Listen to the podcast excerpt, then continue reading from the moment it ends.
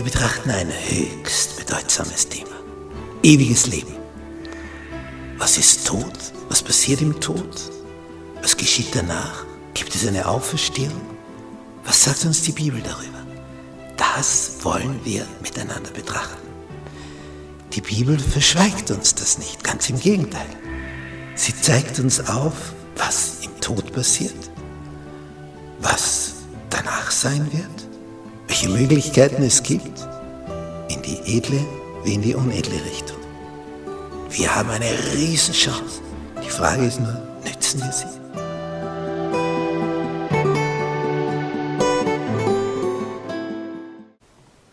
Gnade sei mit euch und Friede von Gott unserem Vater und unserem Herrn Jesus Christus. Wir studieren das Thema ewiges Leben über den Tod, das Sterben und die zukünftige Hoffnung, Auferstehung. Lektion 3. Die menschliche Natur begreifen, verstehen. Unser Merktext für diese Woche steht im ersten Buch Mose, Kapitel 2 und hier der Vers 7. Und Gott der Herr machte den Menschen aus einem Erdenkloß. Und er blies ihm ein den lebendigen Odem in seine Nase. Und also ward der Mensch eine lebendige Seele.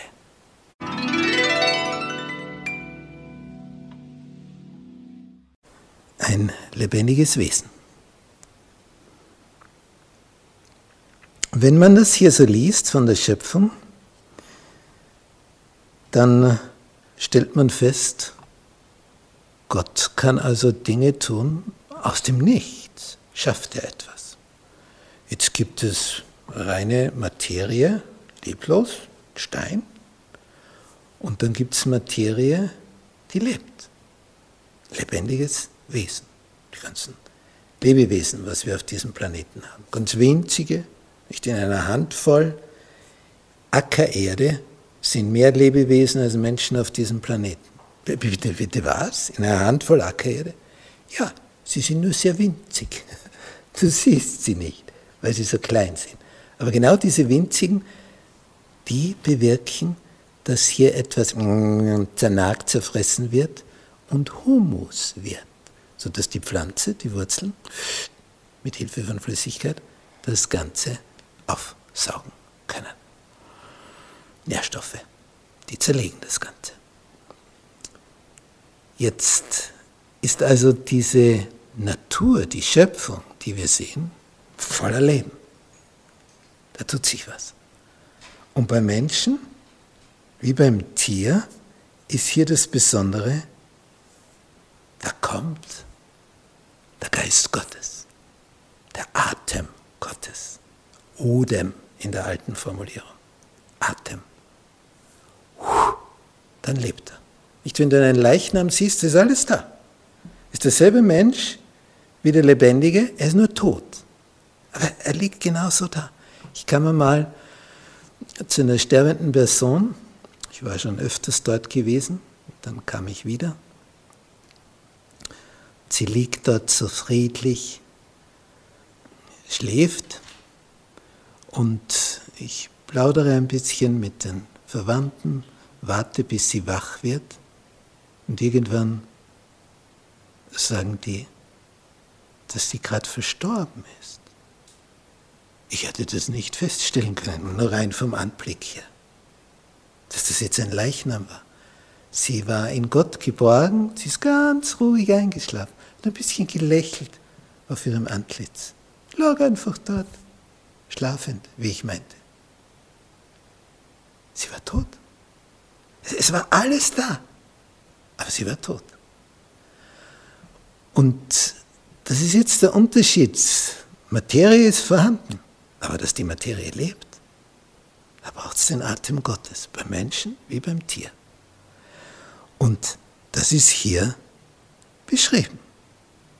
Der Mensch wurde ein lebendiges Wesen und das Besondere in 1. Mose 1, Vers 27, und Gott schuf den Menschen ihm zum Bilde, zum Ebenbild, zum Bilde Gottes schuf er ihn. Und er schuf sie als Mann und Weib. Beides. So schuf er sie. Zum Bilde Gottes, zum Ebenbild Gottes. Und das ehrt uns. Im Gegensatz zu dem, stammst vom Affen ab. Das ist weniger mit Würde und Ehre verbunden. Wenn du die siehst im Zoo, da denkst du, da komme ich her. Als wenn du weißt, vom Höchsten stamme ich. Das adelt uns.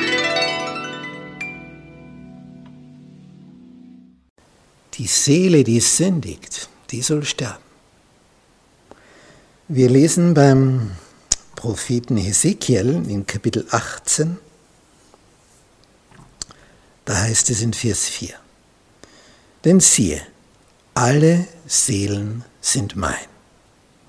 Des Vaters Seele ist sowohl mein als des Sohns Seele. Und welche Seele sündigt, die soll sterben. Wort Gottes. Und wenn wir hier weiterlesen, in Vers 20 wird das wiederholt. Denn welche Seele sündigt, die soll sterben. Der Sohn soll nicht tragen die Missetat des Vaters. Und der Vater soll nicht tragen die Missetat des Sohns, sondern des Gerechten Gerechtigkeit soll über ihm sein. Und des Ungerechten Ungerechtigkeit soll über ihm sein. Das ist keine Sippenhaftung. Der Betreffende, das Individuum, ist verantwortlich. Nicht, was kannst du dafür, wenn dein Vater dies und jenes tut und dafür ins Gefängnis kommt? Oder umgekehrt, was kann der Vater dafür, wenn der Sohn dies und jenes macht und ins Gefängnis kommt? Gott sagt, der Betreffende, der es gemacht hat, den trifft, nicht die Verwandten. Keine Sippenhaftung. Interessanterweise steht hier die Seele, die sündigt, soll sterben. Und wie hat es am Anfang geheißen bei der Schöpfung? Der Mensch ward, nachdem der Atem, Atem Gottes eingeblasen wird, er ward eine lebendige Seele. Also es gibt auch eine tote Seele, oder? Wenn es eine lebendige gibt. Der Leichnam ist dann die tote Seele. Jetzt ist aber von anderen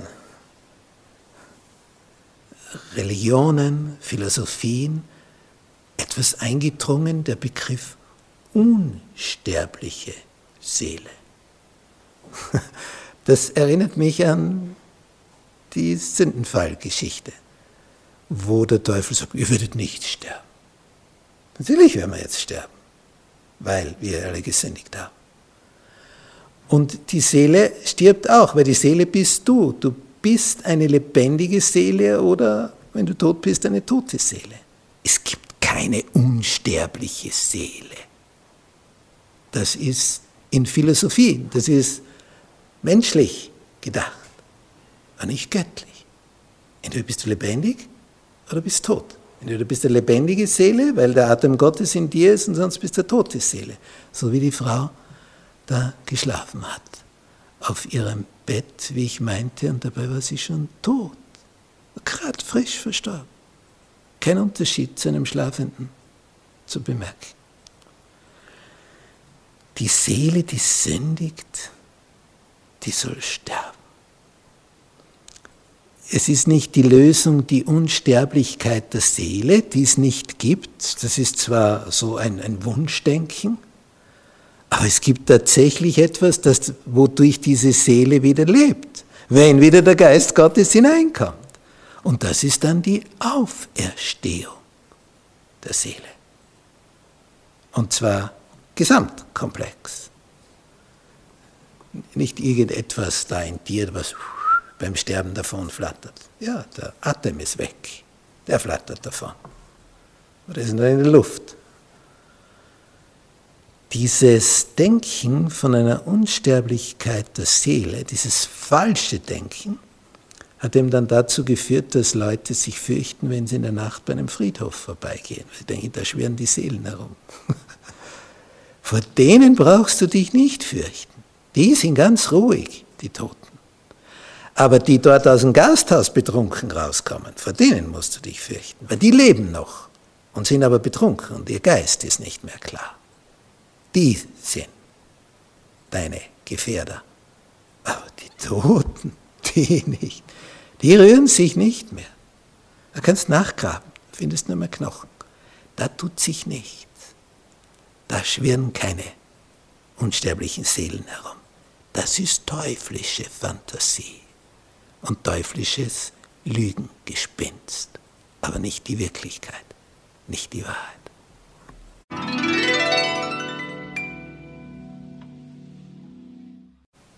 Der Geist geht zu Gott zurück. Ist das nicht die unsterbliche Seele? Wir schauen uns diesen Text an. Also in 1. Mose 2, Vers 7 haben wir gelesen, Gott haucht ein den Lebensatem und so ward der Mensch eine lebendige Seele. Vorher ist er eine tote Seele. Und da gibt es jetzt einen interessanten Text im Predigerbuch, Kapitel 12. Prediger, der predigt Salomo, ist ein Lehrbuch für die jungen Leute. Und was sagt er den jungen Leuten? Kapitel 12. Gedenke an deinen Schöpfer, wann? Wenn du kurz vorm Sterben bist, da steht, in deiner Jugend. Oh, das ist aber bedeutsam. Zwar gedenke an ihn, ehe denn die bösen Tage kommen und die Jahre herzutreten, da du wirst sagen, sie gefallen mir nicht, weil du in der Früh aus dem Bett hüpfen willst und es geht nicht, weil alles so steif geworden ist. Oh, und du kannst dich hier nicht rühren und da zwickt und da zwackt. Gedenke an deinen Schöpfer in deiner Jugend, wo du noch frisch und lebendig bist. Ehe denn die Sonne und das Licht, Mond und Sterne finster werden und Wolken wiederkommen nach dem Regen. Zur Zeit, wenn die Hüter im Hause zittern und sich krümmen die Starken und müßig stehen die Müller, weil ihrer so wenig geworden ist. Und finster werden, die durch die Fenster sehen. Hier wird beschrieben, wie der Tod einkehrt in eleganten, dichterischen Worten. Und dann kommt dieser Vers 7. Und der wird oft zitiert und sagt, ja, da steht's ja, schau, da steht's doch. Ja, was steht da? Der Staub muss wieder zu der Erde kommen, wenn jemand stirbt, wie er gewesen ist. Und der Geist wieder zu Gott, der ihn gegeben hat. Ja, da steht's doch. Der Geist schwirrt da weg. Das ist ja die unsterbliche Seele. Nein, ist es nicht. Das wird hineininterpretiert. Was, was steht hier? Dass der Geist wieder zurückkehrt zu Gott. Was heißt das? Hier ist genau die Umkehrung von der Schöpfung. Gott haucht den Geist ein und dann bist du lebendig. Und er zieht den Geist wieder zurück und du bist tot. Es gibt nur Leben mit dem Geist, dann bist du eine lebendige Seele, oder der Geist entfleucht und dann bist du eine tote Seele. Du bist Seele, lebendige, hoffentlich noch. Aber es gibt keine unsterbliche Seele. Das ist eine Erfindung vom Teufel von Luzifer, dem Vater der Lüge. Als ob er so in uns etwas hineinlegen würde, was sagt, na siehst du, du stirbst ja doch nicht. Etwas von dir flattert davon. Ja, das Leben flattert davon. Bist dann tot. Er kann aber, der dein Schöpfer ist, dir wieder etwas einhauchen. Ja, er kann deinen Körper wieder bilden und ihm das Leben einhauchen. Er kann einen völlig neuen Körper bilden für dich. Nicht, nicht den den runzligen, wo du 100 Jahre alt warst, und den vertrockneten und schwachen Körper. Frisch, jung, der voller Datendrang ist. So einen Körper kann er dir schenken. Wird er auch. Jesus hat gesagt, ihr werdet sein wie die Engel. Wir bekommen also einen Körper, wie ihn die Engel haben. Und ein Engel kann in jeder Gestalt materialisieren. So wie Satan in einer Schlange auf einmal sein konnte. So kann ein Engel in Menschengestalt auftreten. Aber er kann wechseln. In alles Mögliche. Diese Möglichkeit, die ist vor uns und damit können wir durchs Universum schwirren. Jetzt haben wir diesen Geist in uns, bis der sich zurückzieht zu Gott. Gott gibt das Leben und nur er.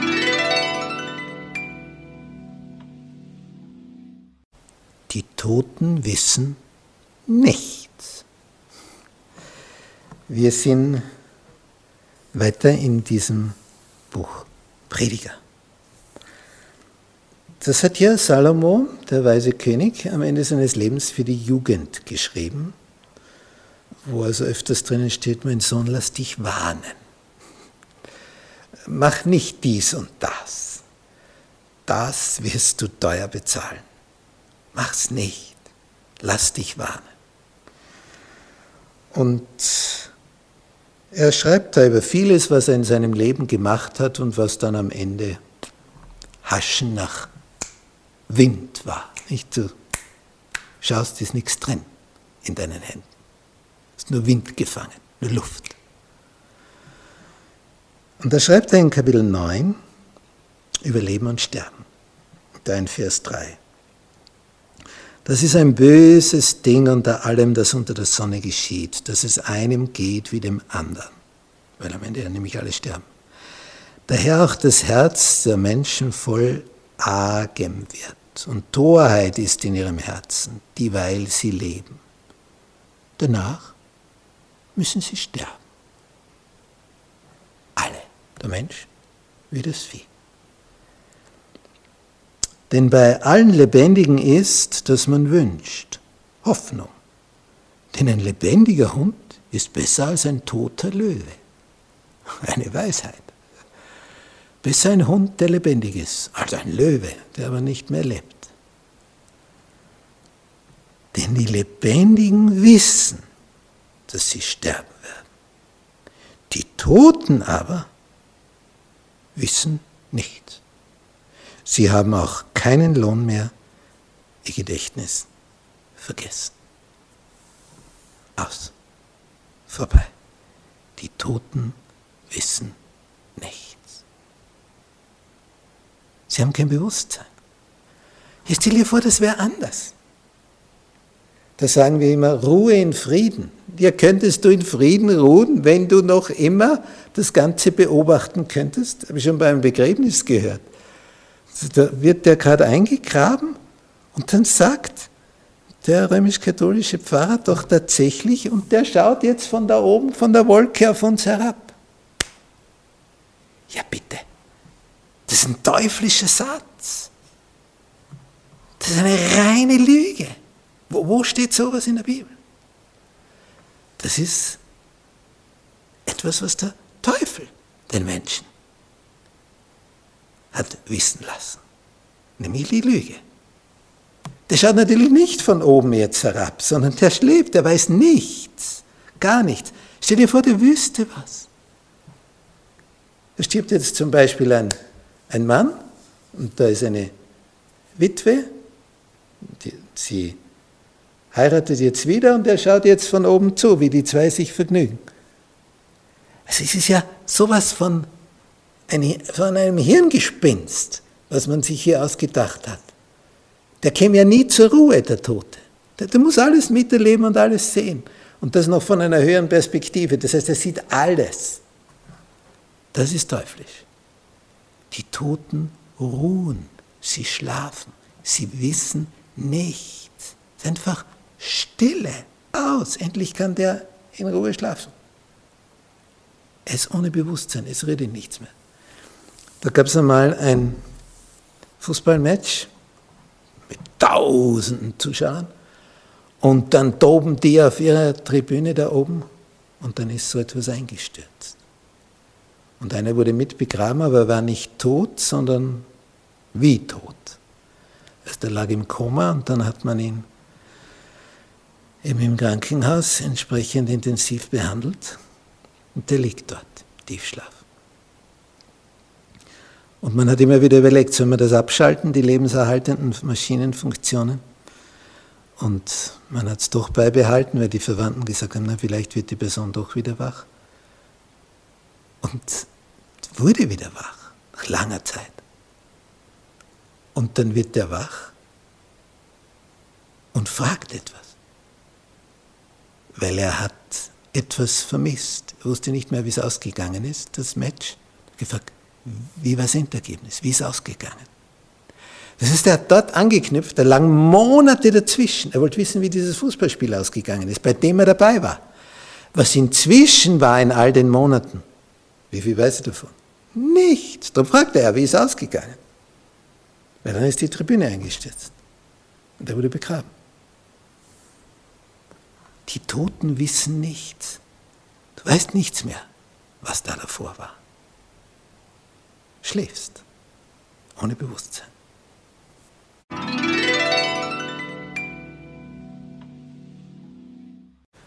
Ruhen mit den Vorfahren. Im ersten Buch Mose Kapitel 25 lesen wir in Vers 7. Das ist aber Abrahams Alter, das er gelebt hat. 175 Jahre. Das ist also ungefähr doppelt so alt, wie die Leute heute alt werden. 175. Wenn also einer heute alt wird, dann hat er ungefähr die Hälfte davon. Und er nahm ab und starb in einem ruhigen Alter, da alt und lebenssatt war und ward zu seinem Volk gesammelt.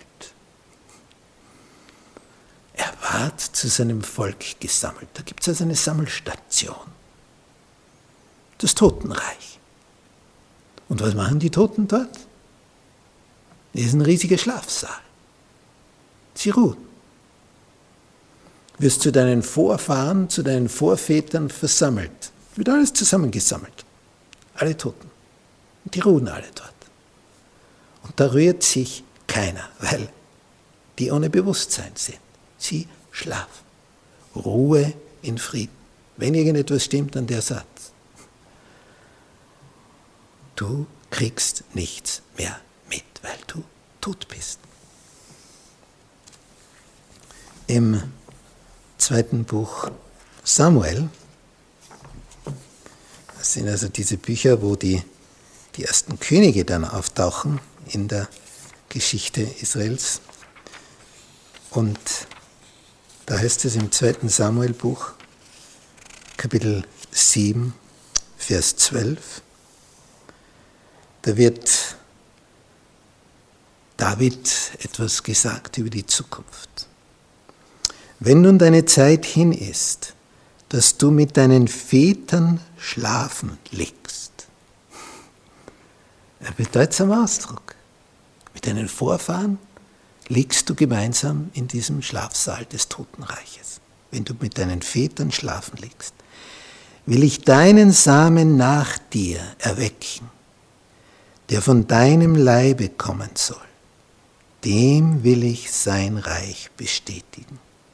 Der soll meinem Namen ein Haus bauen. Und ich will den Thron seines Königreichs bestätigen ewiglich. So beschreibt Gott den Tod. Hier wird so die Zukunft für David beschrieben.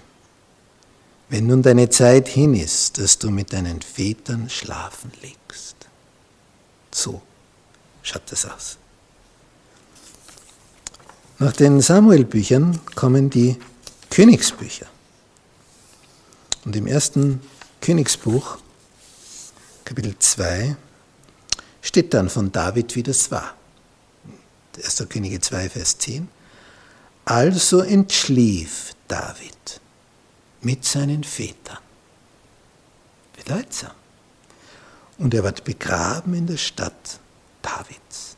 Er entschlief mit seinen Vätern. Weil die schlafen dort schon. Der kommt dazu, wird dazu gesammelt. Das ist eine Riesenansammlung in diesem Totenreich. Die schlafen alle.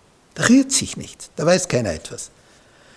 Ich denke, wie viele Gebete zu Maria, der Mutter Jesu, gesprochen werden auf diesem Planeten und gesprochen worden sind. Und die weiß nichts davon. Kann es natürlich auch nicht erhören, weil sie schläft. Ja, wir sind nicht in den Himmel gefahren. Ja, das ist eine römisch-katholische Erfindung. Sie schläft, wie all die anderen Toten auch. Sie schläft, den Schlaf des Todes. So wie hier David entschlief mit seinen Vätern. Das sind also hochinteressante Texte, die uns klar machen, wie es wirklich ist, nicht wie irgendwer sagt, was er sich so denkt. Und im ersten Königsbuch lesen wir in Kapitel 22 von einem bösen König. Und dem geht es genauso wie dem David, 1. Könige 22, 40. Also entschlief Ahab mit seinen Vätern. Und sein Sohn Ahasia ward König an seiner Stadt. Ob einer gut war oder nicht gut war, ob einer mit Gott oder ohne Gott war, er entschläft mit seinen Vätern und wird gesammelt im Totenreich. Aber natürlich macht es einen riesen Unterschied, wie du entschlafen bist, ob im Vertrauen auf Gott oder nicht, weil dann bist du bei der ersten Auferstehung und sonst bist du bei der zweiten. Bei der ersten lebst du ewig, bei der zweiten stirbst du den zweiten Tod.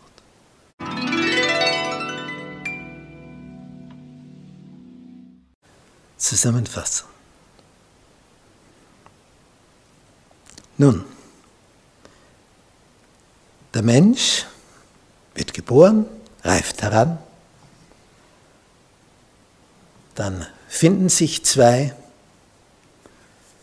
und aus Liebe entsteht neues Leben.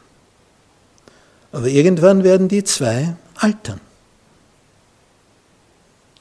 Vielleicht werden sie auch plötzlich zu zweit aus dem Leben gerissen durch einen Autounfall. Oder einer stirbt früher, der andere später. Sehr oft ist es so, wenn ein sehr alt gewordenes Paar auseinandergerissen wird durch den Tod, dass der zweite gleich nachfolgt. Aber irgendwann kommt es für jeden, ob früher oder später, der Tod ob jemand edel unterwegs war oder nicht edel. Ob jemand seit seines Lebens viel Gutes getan hat, der andere nur Böses produziert hat. Irgendwann sterben sie und sind alle im Totenreich. Und doch ist ein Riesenunterschied. Denn die einen, die auf Gott vertraut haben, werden dann, wenn Jesus wiederkommt, auferweckt. Das ist die erste Auferstehung. Und das ist die Auferstehung zum Leben. Diese Auferstehung zum Leben ist also eine, die, die erstrebenswert ist. Während die andere die Auferstehung zum zweiten Tod ist.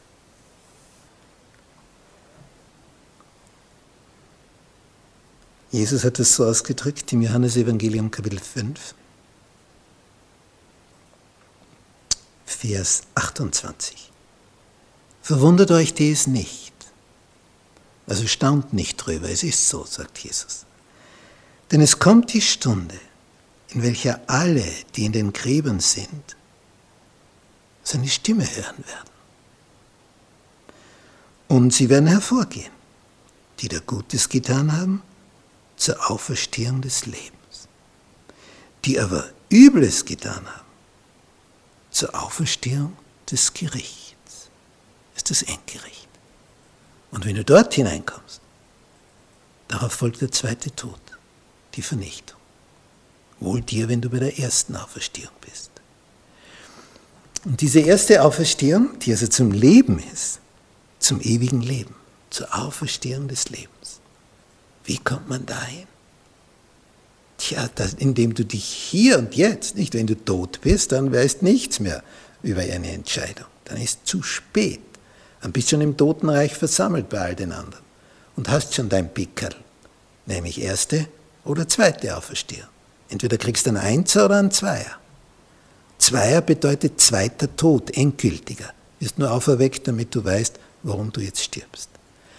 Bist du, kriegst, kriegst du ein Einzerbeckerl, dann bist du bei den Ersten, nämlich bei der ersten Auferstehung. Wo möchten dabei sein? Möchtest du einen Einser haben oder einen Zweier? Ja, beim Zeugnis ist das klar, zumindest in Österreich. Schweiz ist wieder anders. Da ist gut, wenn man einen Einser hat. Dann ist man mit der Bestnote betraut. Und so ist es hier. Mit dem Einser bist du mit der Bestnote Gottes ausgestattet, bei der ersten Auferstehung dabei. Indem du Zeit deines Lebens, du tot bist, ist zu spät. Darum hilft es auch nicht für die Toten beten. Was willst du noch tun? Der weiß ja nichts mehr. Hilft nicht mehr. Zu spät. Aber jetzt, wo wir leben, können wir uns entscheiden, wem wir vertrauen, wem wir folgen. Und wenn du begriffen hast, all den Schmutz in deinem Leben und du das loswerden möchtest, und du das ernsthaft bereust und zu Jesus kommst, sagst, das habe ich gemacht, das, das, kannst du mir bitte vergeben? Dann wird er das tun. Dafür hat er bezahlt mit seinem Blut am Kreuz. Er ist gestorben den Tod, den du sterben müsstest. Damit du leben kannst. Und es geht um eine Freundschaft, um eine Beziehung zu ihm, um ein Vertrautsein, um eine Liebesbeziehung. Dass du ihm folgst, ihm vertraust, auf ihn hörst, das tust, was er dir sagt. Aus Liebe zu ihm.